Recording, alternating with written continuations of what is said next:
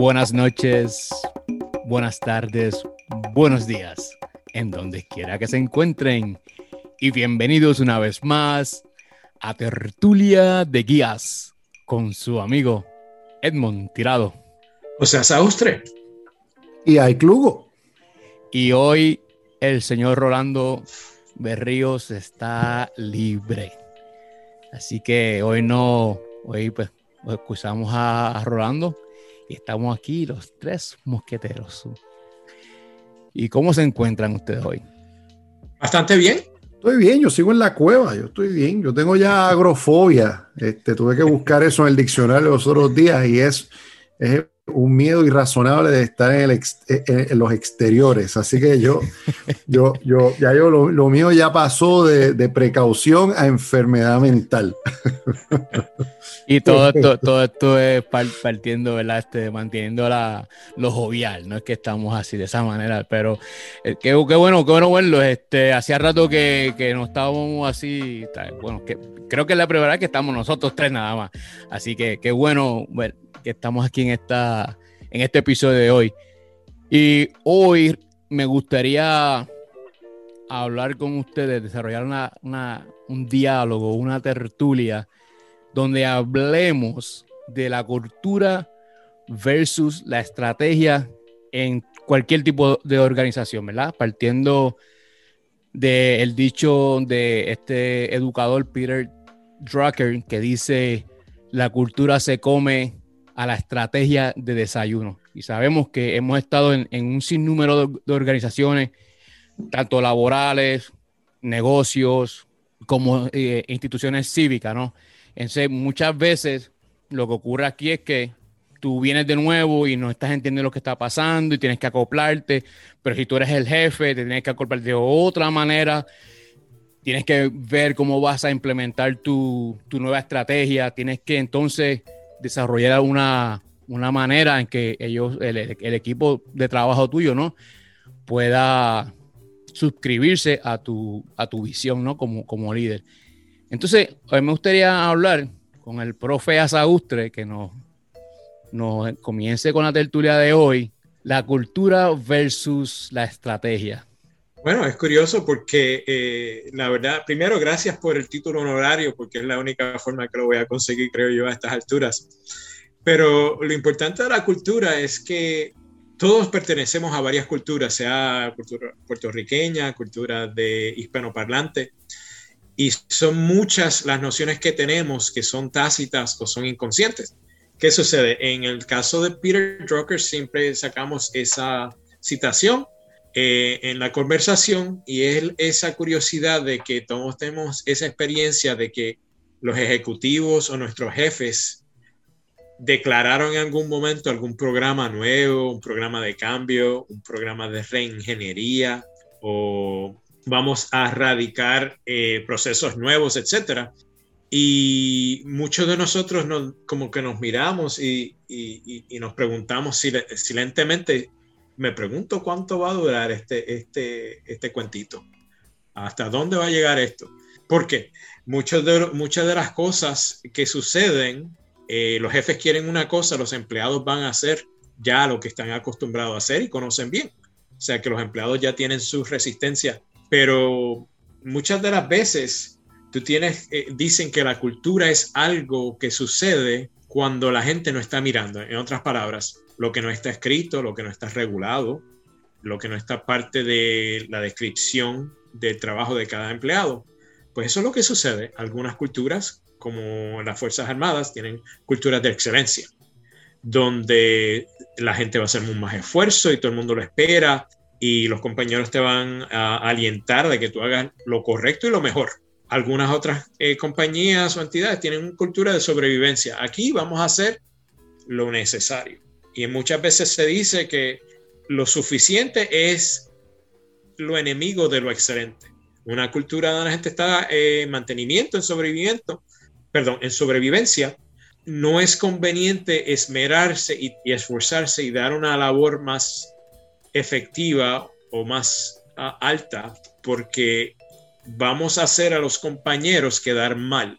Los vamos a mostrar como inferiores o más vagos, lo que sea, y entonces eh, eso al grupo no le conviene, porque el grupo está eh, comprometido al mantenimiento del estatus que existe y a la sobrevivencia. Vamos a todos hacer el trabajo suficiente para llegar de, de esta mañana a esta tarde, nos vamos a nuestra casa, el viernes cobramos y aquí no hace falta más nada, no cambies el sistema, porque ya este sistema yo lo conozco y estoy sobreviviendo bastante bien y prefiero que no hayan cambios. En ese sentido, por eso es que Peter Drucker decía, la cultura se come la estrategia de desayuno, porque el gerente en cualquier empresa dice, ah, esto lo cambio yo, me contrataron para echar esto para adelante, voy a mejorar esta empresa, nuestros números van a mejorar, vamos a implementar esto. Y es una decisión y es una didáctica que que viene desde el, eh, la cima de la pirámide en dirección eh, vertical a, a los que estamos abajo. Pero abajo, en la base de la pirámide, hay otras realidades. El jefe, los chinos, curioso, los chinos, yo le pregunto a una persona, ¿qué dicho tú me puedes decir de tus 10 años en China que me dé una idea de, de la perspectiva china en la, en la realidad actual? Y ella me dice, bueno, los chinos dicen que el, palacio está muy lejos y el emperador está muy alto. Quiere decir, mientras esa gente no esté mirando, nosotros vamos a hacer lo que nos toca aquí y tratar de progresar mientras nadie nos esté vigilando. Y esa es realmente la realidad de cualquier ejecutivo, de cualquier líder ejecutivo que está tratando de implementar cambios sin tener en cuenta las necesidades y la perspectiva de los empleados en su base. Sí, mira qué bien. Y yo pienso que la cultura, podemos definirla como que es algo que es amorfo, que, que, se va por los valores de cada, cada individuo, que colectivamente se unen y desarrollan esa, esa dinámica en donde no importa cuán jefe venga, no importa con qué estrategia venga, ellos van a tener sus propios anclajes donde ellos van a resistir al cambio hasta que entonces poco a poco ese nuevo gerencial, ese nuevo ejecutivo va a ir acomodándose, o ese nuevo presidente, o ese nuevo líder de la organización, ¿no? O sea que hay que, hay que entender que es amorfa y, es a base de los valores del colectivo. Entonces, cuando hablamos de la estrategia, pues ya la estrategia es algo que va con más lógica, es algo que ya está escrito, los, SOPs, ¿no? Que, que llamamos se va a seguir todo lo que está en escrito, ¿no? Lo que está en, en, papel, en blanco y negro. Es algo que es más tangible. Es, esa, esa, esa referencia que cuando el, el, gerencial o el jefe o el, o el, o el líder del grupo o el lead dice, espérate, ¿qué es lo que está pasando? Déjame buscar en, en blanco y negro. Y muchas veces, eh, eh, tú buscas en el blanco y negro, tú te, te desprendes de lo que es el ser humano, ¿verdad? O te vas a dejar llevar por lo que está escrito, pero más sin embargo, no estás tomando en consideración que hay una persona, es como cuando tú despides a alguien, se va a afectar de cierta manera, quizás positivamente o negativamente. Positivo sería que, bueno, se consiga un mejor trabajo donde vaya a ganar mejor, donde va a tener una posición que de más, de más gusto, va a estar, etcétera. Entonces, la estrategia, nuevamente, es algo que es formal, que está eh, plasmado en blanco y negro, que sí se puede cambiar, pero no se puede cambiar de un... Ellos pueden cambiar todo lo que quieran, pero con ese plumazo ellos no van a cambiar la esencia de la cultura. Se tienen que saber ganar la cultura. yo, yo, fíjate, cuando, cuando estábamos, eh, para la gente que nos escucha, nosotros nos, nos reunimos eh, y discutimos, hacemos unas infográficas y discutimos el tema y compartimos anécdotas como parte de desarrollar el tema, ¿verdad? Y cuando nos tocó desarrollar este tema, pues nos pusimos a, a pensar y a recordarnos de nuestras propias experiencias. Y yo creo que todo el mundo, todo el mundo que nos está escuchando, sin excepción, se ha enfrentado a una situación en que llega a un sitio, especialmente cuando eres el nuevo y te enfrentas con la cultura del sitio. Puede ser que tú seas un empleado nuevo y llegas a una oficina o a una compañía y tienes su cultura. Puede ser que tú seas un voluntario en una organización y estás ahí para, para, brindar tu tiempo y tu esfuerzo para, para, el propósito de la organización y tiene su cultura. Como estudiante, tú llegas a un sitio, a una institución académica y tiene su cultura, ¿verdad? Todos nosotros nos hemos topado con eso, ¿verdad? Con la cultura de un sitio. Hay culturas que son buenas, hay culturas que son tóxicas, hay culturas que son este, altamente evolucionadas porque llevan un montón de décadas haciéndolo de tal manera. Todos nosotros nos hemos topado con eso.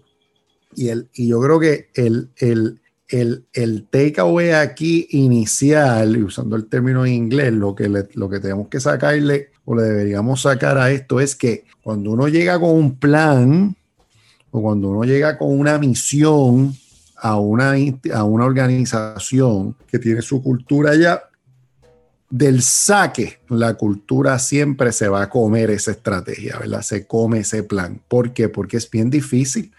Tú tienes que mover una montaña entera para que, para que tú puedas ejecutar lo que quieres ejecutar.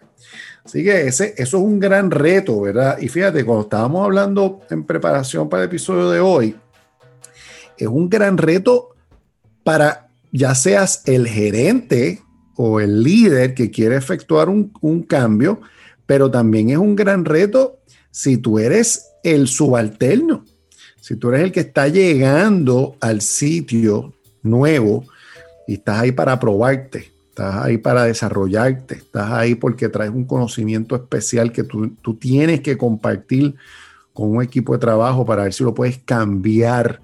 Pues eso es bien, eso es bien retante, ¿verdad? Pero, y, y, con esto lo, lo, dejo en el macro, porque yo creo que yo siempre pregunto por qué. ¿verdad? Eh, la gente que nos, que, nos ha escuchado y, los, los, podcasts que yo he tenido la dicha de participar, siempre digo, pero ¿por qué? Porque esto es importante. Yo de chiquito siempre estoy cuestionando las cosas y por qué esto es importante. Mire, si tú llegas a un sitio y tú quieres brillar, tú quieres ser distinto, tú quieres ser diferente, tú quieres ser un, un, un trendsetter, tú quieres ser alguien de, significado, de importancia en cualquier organización, tú tienes que saber pregar con esa cultura para poder moverla y poder hacer lo que tengas que hacer para echar hacia adelante, para, hacer, para efectuar cambio. Porque si no, te, te, forma, o sea, te terminas formando parte del monstruo, ¿verdad? La cultura te absorbe y no te deja brillar. Así que si tú eres nuevo en un trabajo y tú quieres demostrar que tú puedes y que tú puedes efectuar cambio, tienes que aprender a bregar con la cultura y cómo implementar esa estrategia. Tú eres una persona con un peritaje especial que te contratan para algo, tienes que, tienes que aprender a bregar con esa cultura para poder implementar tu estrategia.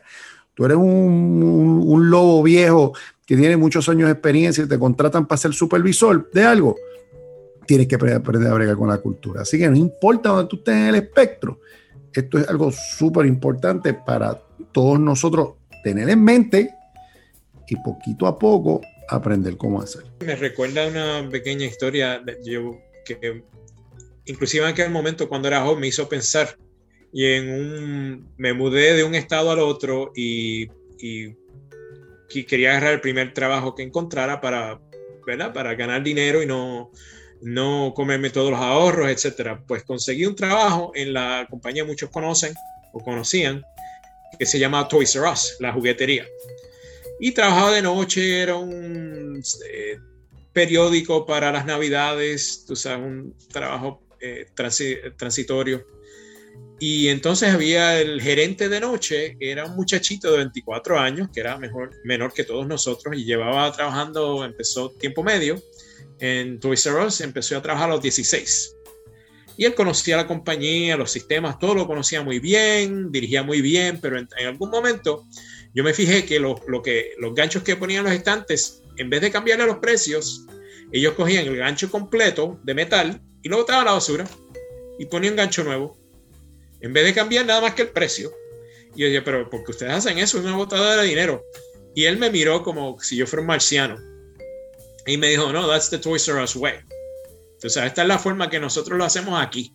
Y yo me quedé frío porque yo pensaba, wow, este muchacho con 24 años lleva aquí 8 y ya él habla como si fuera uno de estos viejos que yo me recuerdo mis primeros trabajos que tenían 60, 62 años, que llevaban el trabajo 30, 40 años.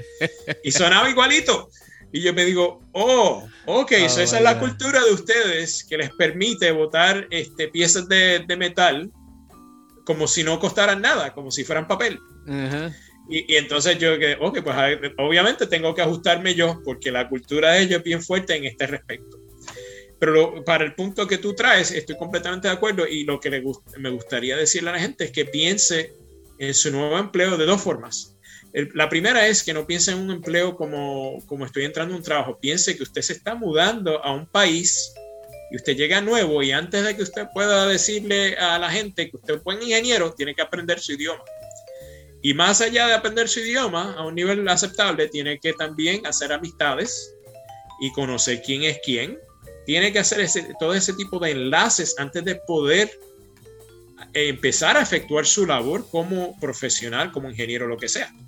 Y, los trabajos muchas veces son así. Igualmente, eh, algo que salió en la conversación anterior, es que como jóvenes nosotros perdemos perspectiva, porque el cambio sí se puede efectuar. Lo que pasa es que hay que cambiar la, la, perspectiva cronológica que nosotros miramos cuando queremos efectuar un cambio. Y para nosotros no queremos efectuar un cambio mañana, la semana que viene, terminar. No, los cambios toman mucho más tiempo. Y de la misma forma, eh, hay, tú tienes tremendo punto en el hecho de que la gente, los jóvenes, los debemos exhortar a que, a que se queden en los trabajos más tiempo, porque cada vez que uno cambia de trabajo, cada vez que uno cambia de profesión, quizá está desperdiciando la oportunidad porque se fue muy temprano. Los trabajos, en cierta forma, por más que uno sea inteligente, funcionan como una, una de esas poleas de producción donde se ponen las cajas y es como un tren, uno no se puede estar bajando y saliendo de un tren.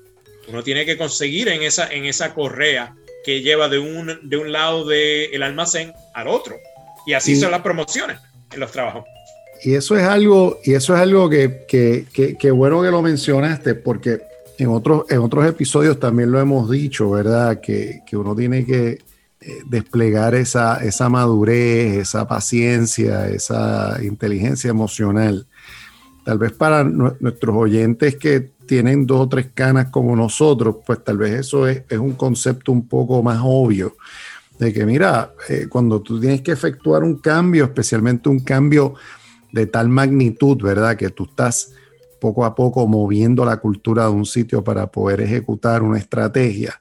Eh, pues sabemos que eso toma tiempo, pero para aquellos más jóvenes que nos están escuchando, que tal vez no, no, esta es la primera vez que se toman, se topan ante una situación que, vienen llamados a tratar de efectuar un cambio contra una cultura existente que, que, piensan que esto simplemente no se puede hacer nunca y yo me voy a Quintal y me voy a otro sitio. Pues, pues no, o sea, todo cambio, especialmente cambio de esta índole, toma tiempo, ¿verdad? Y eso es algo que yo sé que vamos a seguir eh, elaborando en este y tal vez en otros podcasts futuros, ¿verdad? Que, que esto es algo que hay que hacer poco a poco, tener mucha paciencia, hay que ser, este, eh, hay, que demostrar este cierto grado de, persistencia, ¿verdad?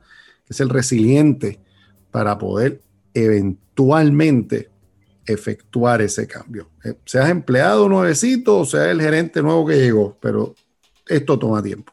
Mira, sí, y, realmente la, palabra resiliencia yo pienso que es, es el, el takeaway o la gotita del saber más importante que yo, para mí sería de, este episodio de hoy, porque como dice un gran mentor mío, de siempre él decía esto, a la tierra que irás, harás lo que verás. Mientras te vas acoplando y vas ganando confianza, mientras tú vas siendo honesto, ¿no? Tú vas desarrollando una relación buena con, con, con, la, con los miembros de esa cultura. Seas el jefe, o seas un subalterno, el empleado o, miembro del equipo, ¿no? Tú tienes que desarrollar una relación donde, como yo siempre digo, la fórmula mágica de form, ¿verdad? Tú, vas creando esa, intimidad. Ah, ¿cómo, qué, con, qué conexión yo puedo tener o, o a similitud de tu familia con la mía. Ah, yo tengo tantos hijos. Ah, mira que casualmente yo también tengo la misma cantidad de hijos. Y luego vas, vas buscando, ok, cuéntame cómo en esta organización se va, cómo es la vuelta aquí. Entonces tú vas aprendiendo y vas internalizando todo eso. Y, así, y la R que sabemos que es recreación. Y la M, motivación. Podemos usarlo de muchas maneras, ¿no? Otra, como que, que te atrae de, esta eh, organización, etcétera. Así que mientras tú estabas ganando ese, esa confianza con, con, con estas personas dentro de esta cultura, también tenemos que ser honestos y auténtico. Tú no puedes venir con, la falsa cara de, hacerte la persona quien tú no eres realmente. Tú sigues siendo tú sin perder tu autenticidad, pero te tienes que mantener siempre, siempre honesto para poder desarrollar esa, esa confianza de las personas que están a tu alrededor. Una vez más, seas tú el jefe o el líder del grupo o miembro del equipo. Y así de esa manera uno va a mantener, y siempre y cuando mantengamos los, los estándares, ¿verdad? Que están establecidos, estipulados por la compañía. Pero yo creo que, Asaguste, tú tienes algo, algo que añadir mientras, antes, antes de... Bueno, definitivamente es exactamente lo que tú dices, que debemos, en, parte de nuestro deseo de, de efectuar cambio, debemos ser nosotros mismos y modular esa versión de nosotros que es apropiada para ese momento y ese y ese contexto, obviamente. Y, simplemente hablamos el tema de cultura en el sentido de que hay que aprender eh, la cultura, tanto la cultura explícita del sitio donde uno se está desarrollando como las redes informales y entonces las normas subconscientes o internalizadas que existen entre ese grupo, porque esas también nos van a ayudar a navegar ese espacio y saber qué persona quizá no tenga título, pero tiene influencia sobre un jefe o sobre un grupo de personas que han hecho otras amistades dentro del espacio de trabajo. Que muchas veces eso es lo que pasa, los gerentes, los CEOs y, los líderes están muy ajenos a lo que está pasando, entonces... Son canales alternos. Claro, claro. fíjate, y, y, y esto también es fértil para discusión futura, pero de la misma manera que cuando el supervisor eh, trata de impartir instrucciones para ejecutar alguna estrategia para que el, sitio completo se acople a esa estrategia, lo cual no va a pasar si no tomas en consideración todo lo que tienes que hacer poco a poco para llegar con la cultura del sitio. Lo mismo pasa con la persona nueva que entra abajo, ¿verdad? Tú quieres poder implementar el conocimiento que tú tienes o, las ideas que tú tienes para poder cambiar o implementar algún tipo de estrategia, es lo mismo o sea, tiene que ser algo poco a poco. Tú tienes que conocer la, la, cultura del sitio para que tú te puedas acoplar a ese sistema y de adentro y poco a poco y de manera persuasiva tú te puedas vender, ¿verdad? Y tú puedas buscar la manera que estas personas se suscriban a tu idea, que se suscriban a la manera tuya de, a tu visión. Es, retante, ciertamente es más fácil explicarlo que hacerlo, pero no importa si entras, si tú entras a una organización arriba o entras abajo, esto es algo que, que, que es importante entender para poder hacer cambios, implementar estrategias y esperemos que uno pueda brillar al poder ser exitoso en esa gestión quiero entonces entrar a, a los takeaways de hoy o a las gotitas del saber, como se pueda decir, o lo que hemos aprendido ¿no? a través de estos años, de tanto que hemos estado trabajando en distintas compañías, en distintos grupos, a la propia universidad, para hacer eco a lo que dijo Aicomar, tenemos que tener paciencia, tenemos que sabernos vender a nosotros mismos, que es una destreza sumamente importante. Saberse vender es una manera, es una destreza tal que no sabe vender una idea o vender su propio branding pierde y especialmente hoy día que estamos a nivel donde esté tan globalizado que tú puedes hablar con alguien en a, al otro lado al otro extremo del planeta y esto sabernos vender a nosotros mismos entonces continuando con los takeaways, como yo siempre digo, ¿verdad? Lo que yo aprendí de, de, de los que me mentorearon a mí, a la, tierra que irás, harás lo que verás. y mientras poco a poco te vas vendiendo, vas siendo genuino con, todas las personas que están dentro de, ese círculo, de esa, cultura, y, siendo, manteniéndote en los altos estándares de la, de la propia compañía, ¿no? Tú no vas a dejar de que algo que esté mal hecho, no porque eso sea el Toys R Us way, tú no vas a, preguntar por qué tú haces eso, ¿no? Lo, para, para culminar, pues yo siento que lo más importante es eh, que la gente tiene que suscribirse a la visión del líder. Y nosotros, los líderes, también tenemos que entender de dónde vienen nuestra, cuál es la visión que están teniendo nuestros subalternos. Así que hasta la próxima semana, donde continuaremos con este tema. Se despide su amigo de siempre, Edmond Tirado. O sea, Saustre. Y hay club. Chao.